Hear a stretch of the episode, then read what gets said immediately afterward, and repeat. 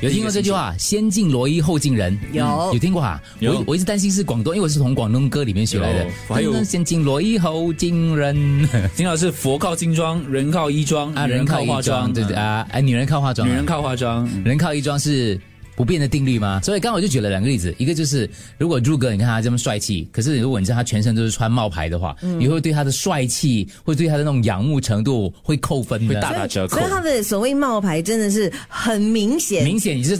不管明不明显，但是你确定知道他是冒哦牌。像我刚刚讲了，我一个朋友的朋友，他在我心目中是一个潮人来的，从头到脚。可是那我朋友突然告诉我，他讲你以为他穿的都是真的吗？全部都是假的。哦。然后我我就我慢慢的，他在我心目中的潮人的定义就冒肤浅。肤浅。好， 谢谢。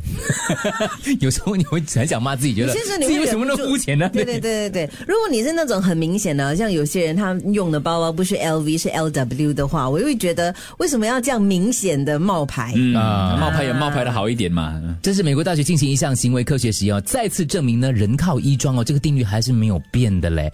他们就做出实验，就是你即使这个人的学历啊，什么各方面来讲呢、偏见呐、行为之类的，可是他们发觉说，穿着真的是穿起来像有钱，跟穿起来很穷哦，真的是会影响别人对他的那个所谓的判断的。所以那时候我有朋友他们到名牌店，他们是故意穿 T 恤、短裤跟拖鞋走进去。嗯就我虽然是皮包是满满的，可是我就是穿到这样，我就要看你是怎么样来对待我你。没有这样有空吗？这样 test 别人咩？嗯他们哦有有有朋友会这样的，啊嗯。哇，这个真的有钱哦！他是行为科学，科学对 这个他是真的有钱，可是他没有想要买东西。啊 他们在零点一秒之内，这个他们说参与实验的人士几乎在零点一秒之内就透过衣着来决定他对这个人的观感，所以反映现实世世界当中呢，其实真的是很多就是人靠衣装，大家都是很表面的动物，嗯，对不对吗？刚才讲吗？骂我什么？肤浅肤浅。OK 啊，对不 起，太少接触这个字了，昨天啊，嗯为什么他们对于这个服服装的偏见会那么独特？有在进一步的研究啦，